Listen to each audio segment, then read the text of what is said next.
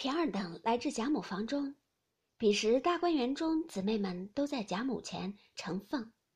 刘姥姥进去，只见满屋里珠围翠绕，花枝招展，并不知都系何人。只见一张榻上歪着一位老婆婆，身后坐着一个纱罗裹的美人儿一般的一个丫鬟，在那里捶腿。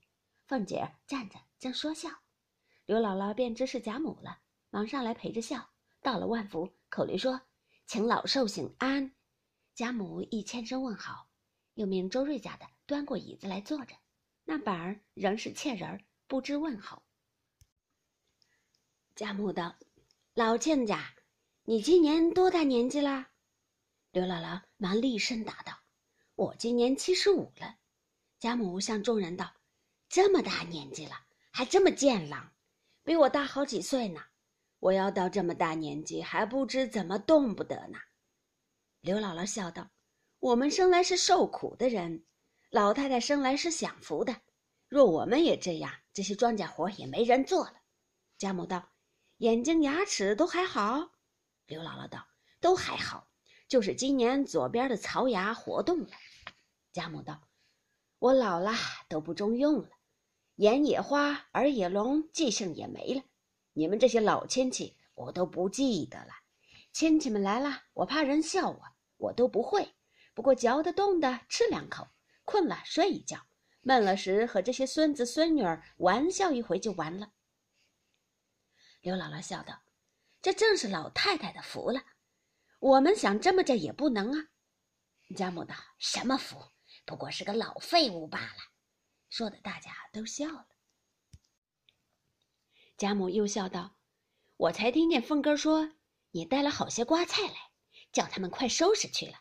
我正想个地里现结的瓜菜吃，外头买的不像你们田地里的好吃。”刘姥姥笑道：“这是野叶儿，不过吃个新鲜。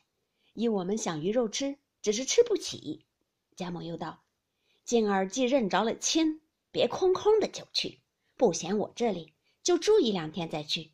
我们也有个园子，园子里头也有果子，你明日也尝尝，带些家具，你也算看亲戚一趟。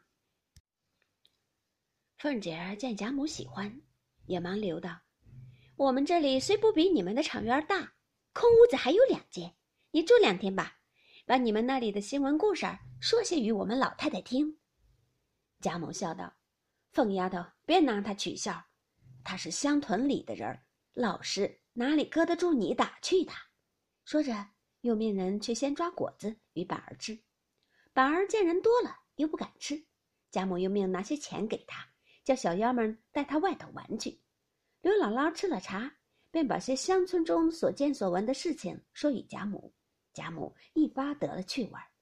正说着，凤姐便令人来请刘姥姥吃晚饭。贾母又将自己的菜捡了几样。命人送过去与刘姥姥吃。凤姐知道合了贾母的心，吃了饭便又打发过来。鸳鸯忙令老婆子带了刘姥姥去洗了澡，自己挑了两件随常的衣服，另给刘姥姥换上。那刘姥姥哪里见过这般形事儿，忙换了衣裳出来，坐在贾母榻前，又搜寻些话出来说。彼时宝玉姊妹们也都在这里坐着，他们何尝听见过这些话？自觉比那些古墓先生说的书还好听。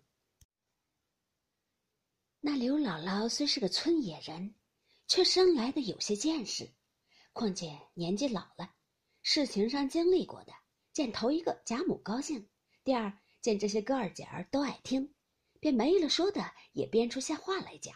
因说道：“我们村庄上种地种菜，每年每日，春夏秋冬，风里雨里。”哪有个坐着的空？天天都是在那地头子上做歇马凉亭，什么奇奇怪怪的事儿不见呢？就像去年冬天，接连下了几天雪，地下压了三四尺深。我那日起得早，还没出房门，只听外头柴草响。我想着，必定是有人偷柴草来了。我爬着窗户眼一瞧，却不是我们村庄上的人。贾母道。必定是过路的客人们冷了，借现成的柴，抽些烤火去也是有的。刘姥姥笑道：“也并不是客人，所以说来奇怪，老寿星当了个什么人？原来是一个十七八岁的极标致的小姑娘，梳着溜油光的头，穿着大红袄白绫裙子，